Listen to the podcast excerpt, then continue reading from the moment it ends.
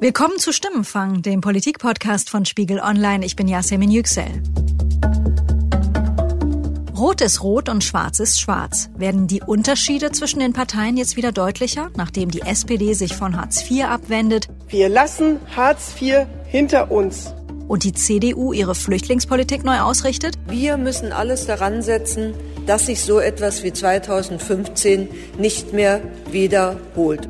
Kommt jetzt auch der Lagerwahlkampf in die Politik zurück? Das sind heute unsere Fragen bei Stimmenfang. Und Antworten bekomme ich von den Kollegen Florian Gattmann und Veit Medik. Florian, du schreibst für Spiegel Online über die CDU-CSU und Veit Medik, du schreibst für den Spiegel über die SPD. Ich freue mich, dass ihr zwei hier seid. Hallo.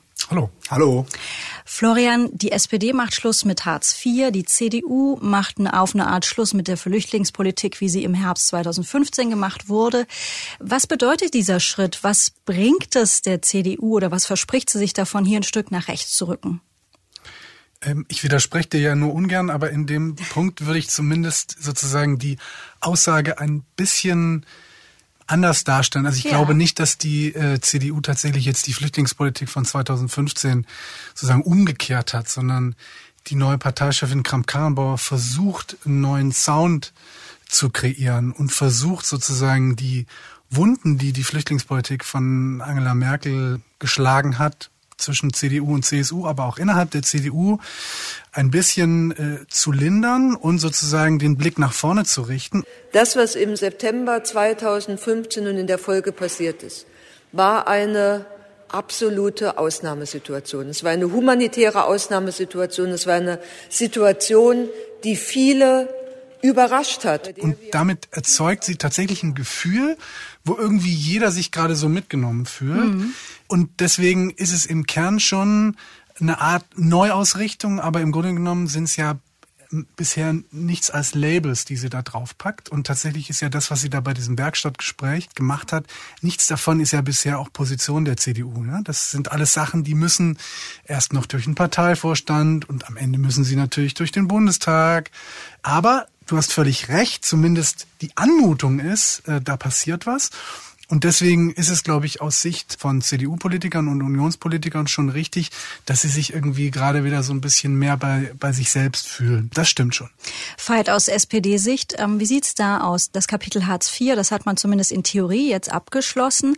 Ähm, was bedeutet es für die Genossen, hier zurück zu ihren Wurzeln zu gehen, sich auf ihren, man kann sagen, Markenkern zu konzentrieren? Welche neuen Möglichkeiten eröffnen sich da vielleicht?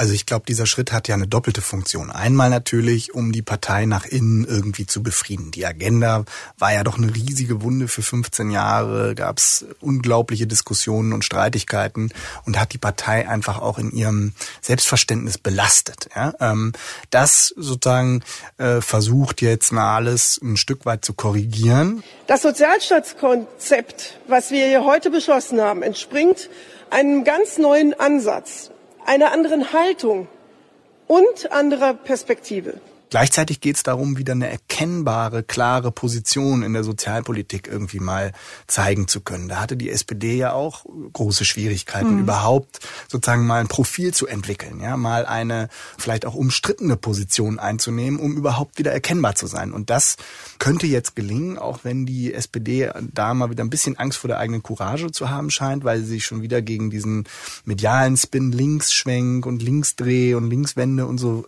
wehrt.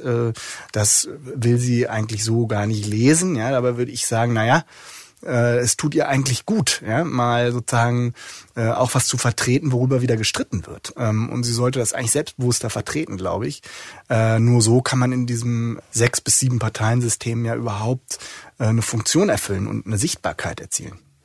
Wenn die politischen Lager jetzt wieder unterscheidbarer werden, was heißt es in der Konsequenz? Kommen da auch alte Feindbilder wieder zurück? Florian, könntest du dir zum Beispiel vorstellen, dass die CDU nochmal so eine rote Sockenkampagne fährt, wie in den 90er Jahren? Damals hat die Partei ja mit solchen roten Socken Kampagnenmotiven gegen die PDS-Erfolge im Land Wahlkampf gemacht Glaube ich eigentlich nicht unbedingt, weil ähm, aus meiner Sicht die Union ein Interesse daran hat, dass diese Koalition mit der SPD nicht morgen zu Ende ist, sondern eigentlich noch so lange wie möglich weitergeführt werden kann. Und das geht ja nur, wenn die SPD eigentlich in einem Zustand ist, dass sie halbwegs zufrieden ist.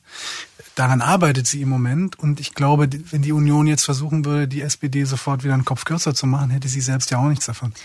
Also keine Rückkehr der Feindbilder, sagst du, aber es war ja schon so, dass die Kanzlerin in nahezu jedem Wahlkampf explizit vor Rot-Rot-Grün warnt. Ähm, hier zum Beispiel im letzten Bundestagswahlkampf. Da hat sie gesagt, und deshalb sage ich Ihnen auch, auch die Christlich-Demokratische Union, die CDU, wir haben keine Stimme zu verschenken.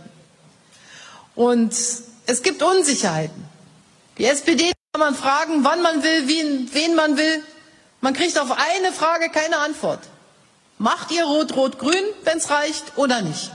Und Experimente können wir uns im Augenblick nicht erlauben. Waren das in der Vergangenheit eher ja, Floskeln oder war das inhaltlich begründet?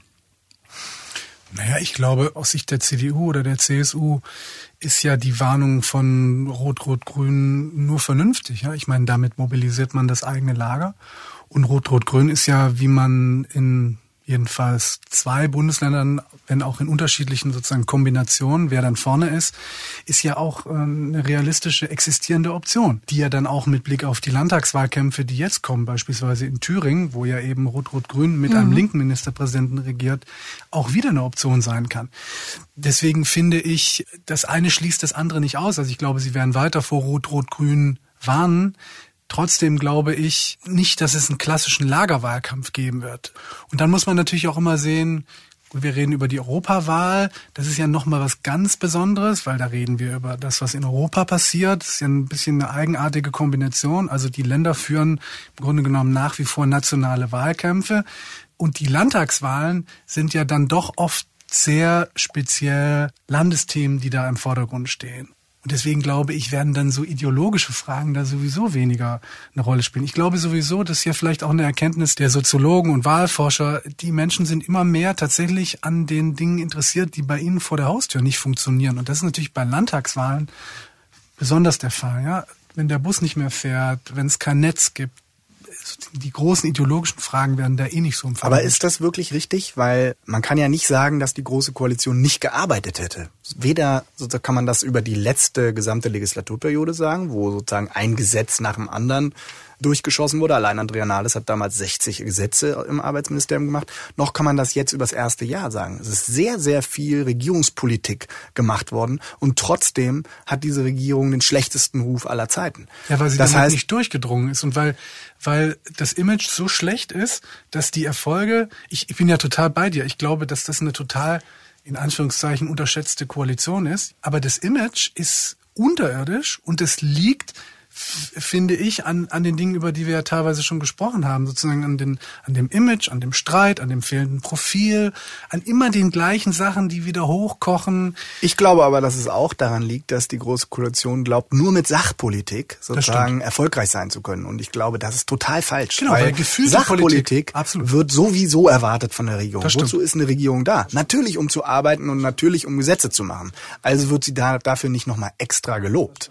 Ähm, wenn sie aber die zweite, etwas weichere Ebene der Politik vergisst und nicht kann, nämlich ein bestimmtes Lebensgefühl auch aufzunehmen und zu repräsentieren, ja, äh, Figuren, mit denen man sich identifizieren kann, irgendwie nach vorne zu stellen, ja, dann glaube ich, sozusagen hilft auch die beste Sachpolitik nichts. Im besten Falle muss es eine gute Kombination von beiden oder von den drei Sachen sein. Sonst hilft äh, es auch nichts irgendwie für vernünftige äh, Busverbindungen zu sorgen. Wenn wir so ein bisschen in die letzten Jahre zurückschauen, Veit, aus SPD-Sicht hatte dieses Wegrücken von links oder so die linkere Politik ein bisschen ein Stück weit verlassen. Hat das irgendwo seinen Ursprung genommen? Gab es da so einen Moment? Wie hat sich das entwickelt? Ich glaube schon, dass äh, das sich unter Gerhard Schröder natürlich entwickelt hat. Was daran lag, dass die Situation damals noch eine andere war. Die SPD war sehr stark, lag bei ungefähr 40 Prozent. Das heißt, sie äh, musste eine ganz andere Form von Politik machen als heutzutage. Also es brauchte keine eigene Kenntlichkeit in dem Sinne, eine, eine Pointierung der Position unbedingt, weil sie einen ganz großen Teil der Wählerschaft ohnehin repräsentierte. Und fast die Hälfte der Republik wählte sowieso die SPD. Ja? Deswegen konnte Schröder es sich erlauben, eine Politik für die Allgemeinheit zu machen mit dem Terminus der neuen Mitte, was so eine gewisse Fortschrittlichkeit und Modernität auch verkörperte. Wir bedienen nicht etwa die neue Mitte wie etwas Fremdes oder Außenstehendes, quasi wie eine Wählergruppe, die es zu gewinnen gilt. Nein, liebe Genossinnen und Genossen, wenn das dauerhaft sein soll, wenn das ehrlich gemeint ist, und es ist ehrlich gemeint, dann müssen wir die Partei der neuen Mitte sein wollen mit der gesamten Politik, die wir formulieren, liebe Genossinnen und Genossen. Aber in seiner Regierungszeit gab es dann, glaube ich, schon eine Technokratisierung seines Ansatzes und eine Entemotionalisierung der SPD-Agenda und der SPD-Politik. Also die Hartz IV und die Agenda 2010 waren dafür, finde ich, das beste Beispiel, ja, dass man sozusagen die Politik danach äh, gemacht hat, wie eigentlich die Wirtschaftszahlen sich entwickeln, wie die Arbeitslosigkeit sich entwickelt und gar nicht mehr sozusagen geguckt hat, was sind eigentlich unsere eigenen Ziele und was sind unsere eigenen Fantasien und Träume vielleicht, ja, sondern sich an der Kassenlage eigentlich orientiert hat. Würdest du sagen, die Partei, in deinem Fall die SPD, versucht da jetzt auch gerade, sich so diese Emotionen wieder zurückzuholen, sich das wieder zurückzuerobern? Ja, auf ganz vorsichtige Art und Weise. Also mit Olaf Scholz beispielsweise würde ich das jetzt noch nicht so verbinden. Aber ich glaube schon, das ist eine Form, also das Sozialpaket jetzt auch, ja, eine Form der Rückbesinnung dafür, für wen machen wir eigentlich Politik. Es ist wirklich ein neuer Anfang aus der Perspektive der Menschen, die Hilfe brauchen, die den Staat hier auch als Partner brauchen und nicht mit der Haltung, dass man den Menschen mit Misstrauen begegnet oder sie kontrolliert. Also Hartz IV beispielsweise ist ja ein super technokratischer Politikansatz, ja, der eine Form von Entemotionalisierung und Kälte repräsentiert, die für die SPD bis heute total schädlich war, ja. Und ich glaube, es ist jetzt so langsam der Beginn, dass die SPD realisiert, dass sie vielleicht nicht nur darauf achten sollte, ob ihre Politik finanzierbar ist, ob eins plus eins auch immer zwei ergibt, sondern sozusagen auch mal sozusagen eine Leidenschaft und eine, ein Gefühl in ihre Politik reinspritzt. Ja. Florian, über, zumindest über die Merkel-CDU wurde jetzt verschiedentlich gesagt, sie habe wiederum die Partei so weit nach links gerückt, dass für die SPD da gar kein Platz mehr war. Es wird auch oft beschrieben, die CDU sei unter Merkel eine eine modernere Großstadtpartei gewesen. Gab es auch dafür so eine Art Ursprungsmoment oder wann begann diese Entwicklung? Na, ich glaube, das geht ja eigentlich darauf zurück, dass Angela Merkel, das attestieren ihr selbst ihre schärfsten Kritiker, eine sehr kluge und analytische Person ist, einfach ähm, relativ bald realisiert hat, äh, dass sie dann Erfolg haben kann und vielleicht nur dann Erfolg haben kann, wenn sie ähm, ihre Partei modernisiert und einfach andere Wählerschichten noch anspricht, zum Beispiel noch mehr Frauen, mhm. auch durchaus jüngere Wähler. Und das hat sie im Grunde genommen die ganzen Jahre über gemacht. Und ob man dann sagen kann, sie ist, die Union ist dadurch nach links gerückt, das ist ja nun in der Union auch ein alter Streit, ja. Also. Aber sie ist vielleicht auch ein, ein Stück weit ähm, unkenntlicher und profilloser geworden, ja. Also genau. weil sie sozusagen auch versucht hat, für alle in Deutschland lebenden Menschen irgendwie Politik zu machen. Genau. Ich weiß nicht, ob das eben noch zeitgemäß ist. Aber da ja? sind wir ja dann wieder bei der Frage Mitte. Letztendlich kannst du ja das Gleiche bei Gerhard Schröder auch sagen. Ja. Und das ist ja auch ein, ein Vorwurf gegen ihn. Er hat, als er Kanzler war, um die SPD sozusagen zu Klar. verbreitern, hat er im Grunde genommen, ist er ja weiter nach rechts gerückt und hat damit Richtig. natürlich auch das Profil unkenntlicher gemacht. Und das ist vielleicht sozusagen der, der automatische Schritt und der fast ja. notwendige Schritt. Aber die Zeiten haben sich halt auch geändert. Damals hatte die SPD noch 40 Prozent und es ging darum, vielleicht kriegen wir 50 Prozent. Ja? Also sozusagen da hatte es auch, machte es auch noch Sinn zu versuchen, für alle Menschen Politik zu machen. Das stimmt, Heute da war Frau Merkel Heute hat sich die Gesellschaft nochmal fragmentiert. Heute haben wir sieben Parteien. Da ist Frau äh, Merkel aber übrigens immer viel pragmatischer gewesen, weil die hat, glaube ich, relativ bald erkannt, dass ja. 50 Prozent und selbst 40 eh fast utopisch sind, Eher nicht mehr sondern die Frage, sind. kann man gegen uns einen Kanzler stellen? Ja. Und wenn man eben sozusagen eine bestimmte Größe hat, ja. dann reicht das im Grunde genommen auch aus.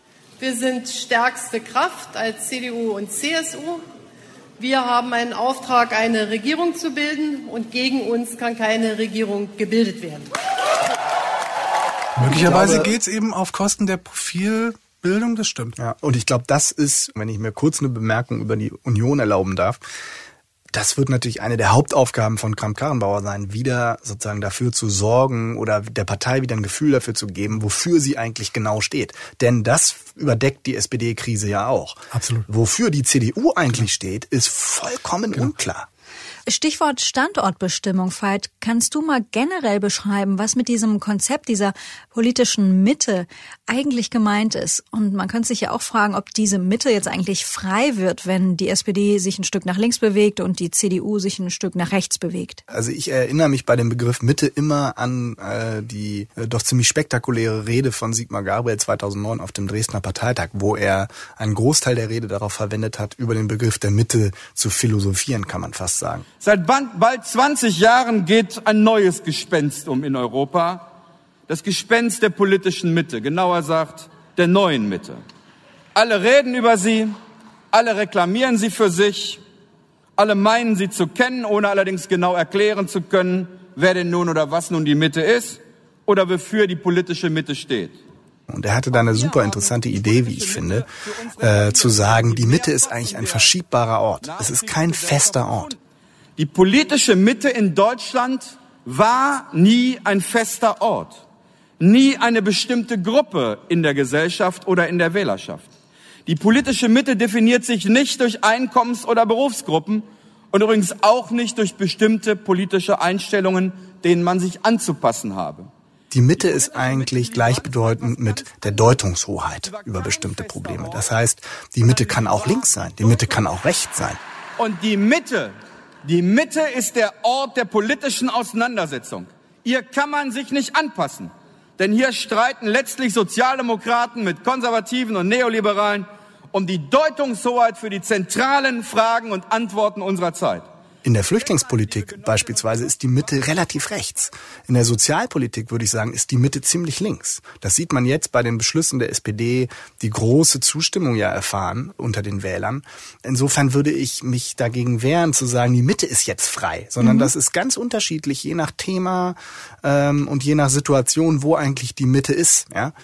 Nun rücken die Parteien inhaltlich zumindest auf den Papieren ein Stück weit auseinander, müssen oder sollen aber weiter gemeinsam regieren reagieren. Das ist so eine Art Quadratur des Kreises. Unser gemeinsamer Kollege Markus Feldenkirchen hat die Tage im Leitartikel im Spiegel geschrieben, oder gefordert, kann man sagen, dann geht auch auseinander. Konsequent wäre es jetzt, diese Koalition äh, zu beenden. An euch beide nochmal die Frage zuerst, Florian.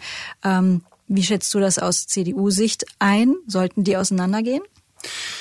Ich sehe im Moment ehrlich gesagt äh, nicht und dann wird, da würde ich dann auch dem Kollegen Feldenkirchen etwas widersprechen, ähm, wo in der Union eigentlich der strategische Impuls und auch Nutzen herkommen sollte, jetzt diese Koalition abzubrechen, zumal der Weg ja auch relativ schwierig ist.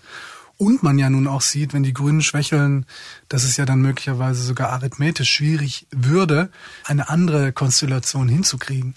Und ich glaube, auch Annegret Kramp-Karrenbauer hat das Interesse, dass jetzt erstmal sie sich in diesem Amt und in dieser Trennung zu Merkel, die weiterhin Kanzlerin ist und die glaube ich, eigentlich nach wie vor relativ gut funktioniert, weil die sich ja ziemlich gut verstehen und vieles, glaube ich, sozusagen auf ganz kurzem Weg regeln, dass sich das erstmal etabliert, etabliert und ja. dass sie sich da sozusagen stabilisiert und dann wird man weitersehen. Veit, aus SPD-Sicht, wie schätzt du das ein? Das ist relativ schwierig. Ich glaube, dass die SPD-Spitze, dass da kaum einer die Koalition platzen lassen will. Äh, aus unterschiedlichen Gründen. Einmal weil sie meinen, die Umfragelage sei nicht gut genug, um Neuwahlen riskieren zu können, weil Andrea Nahles Olaf Scholz unbedingt zum Kanzlerkandidat machen will, aber er ist rufmäßig im Moment so unten, so weit unten, dass es im Moment wahrscheinlich nicht richtig funktionieren würde. Das heißt, er braucht noch Zeit, ja, um sich zu stabilisieren und die SPD zu stabilisieren. Ich glaube aber, dass es aus SPD-Sicht eigentlich total Sinn machen würde, aus dieser Koalition rauszugehen, auf, und zwar so schnell wie möglich. Man sieht das ja jetzt, wenn sie sozusagen den Mut haben, eine klare Position zu finden in der Sozialpolitik und einen, Pro, einen programmatischen Ansatz, der über die Koalition hinausgeht, zu finden, dann mobilisiert das die Partei und dann sorgt das auch dafür, da, sorgt das sogar dafür, dass die Umfragen steigen, ja. Und diese ständige Angst vor Neuwahlen, die spüren ja, glaube ich, die Menschen. Ich glaube, dass eine Neuwahl für die SPD gar nicht so gefährlich wäre. Es wäre ein Risiko, natürlich, ja, aber es wäre nicht so gefährlich, weil wir einen polarisierten Wahlkampf hätten wie nie in letzter Zeit, ja, aufgrund der Vielzahl der Parteien, aber auch aufgrund der neuen Kenntlichkeit der Parteien. Es ist eine Lage da, dass für die Große Koalition wahrscheinlich gar keine Mehrheit da wäre. Das heißt, alle Parteien werden irgendwie, werden irgendwie gezwungen, nach neuen Machtoptionen zu suchen. Es wäre ein unheimlich spannender und interessanter Wahlkampf. Ja. Und ich glaube, aus diesem Momentum heraus äh, könnte es sich für die SPD absolut lohnen, da auf absehbare Zeit das Weite zu suchen aus dieser Koalition. Vielen Dank an euch beide für eure Einschätzung heute. Danke Florian, danke Veit. Bitte, gerne. Sehr gern. Das war Stimmenfang für diese Woche. Und zum Schluss dieser Episode erinnern wir nochmal an unseren Höreraufruf zum Thema Europawahl. Wir hatten Sie gefragt, ob Sie Lust hätten, hier bei uns im Studio mit einem Spitzenpolitiker über Europa zu diskutieren. Viele von Ihnen haben uns daraufhin bereits geschrieben, das finden wir toll. Aber es haben sich bislang kaum Frauen bei uns gemeldet. Darum möchten wir heute nochmal gezielt unsere Hörerinnen ansprechen. Wenn Sie eine Meinung zu Europa haben, wenn Sie vielleicht schon als Erasmus-Studentin Ihre ganz eigenen Erfahrungen mit und in Europa gemacht haben und sich fragen, wieso die Politik nicht mehr wagt und endlich die Vereinigten Staaten von Europa anstrebt, dann möchten Sie Sie vielleicht an unserer Diskussion teilnehmen. Oder vielleicht sind Sie eher skeptisch, wenn es um Brüssel geht und ärgern sich zum Beispiel, dass sich die Mitgliedstaaten nicht auf eine gemeinsame Flüchtlingspolitik einigen können. Wenn Sie also als Stimmenfanghörerin zum Thema Europa mit einem Politiker bei uns hier im Studio diskutieren möchten, schreiben Sie uns kurz zusammengefasst Ihre Wünsche oder Kritik an Europa an stimmenfang.spiegel.de oder sprechen Sie auf unsere Mailbox unter 040 380 80 400. Die Kontaktdaten stehen wie immer auch in der Beschreibung zu diesem Podcast. Die nächste Stimmenfang-Episode hören Sie ab kommenden Donnerstagmittag auf Spiegel Online, Spotify und in allen gängigen Podcast-Apps. Jonas Schönfelder, Sandra Sperber und ich, Yasemin Yüksel, haben diese Episode produziert. Danke für die Unterstützung an Lena Jessen, Johannes Kückens, Thorsten Reitzek, Matthias Streitz und Philipp Wittrock. Die Stimmenfangmusik kommt von Davide Russo.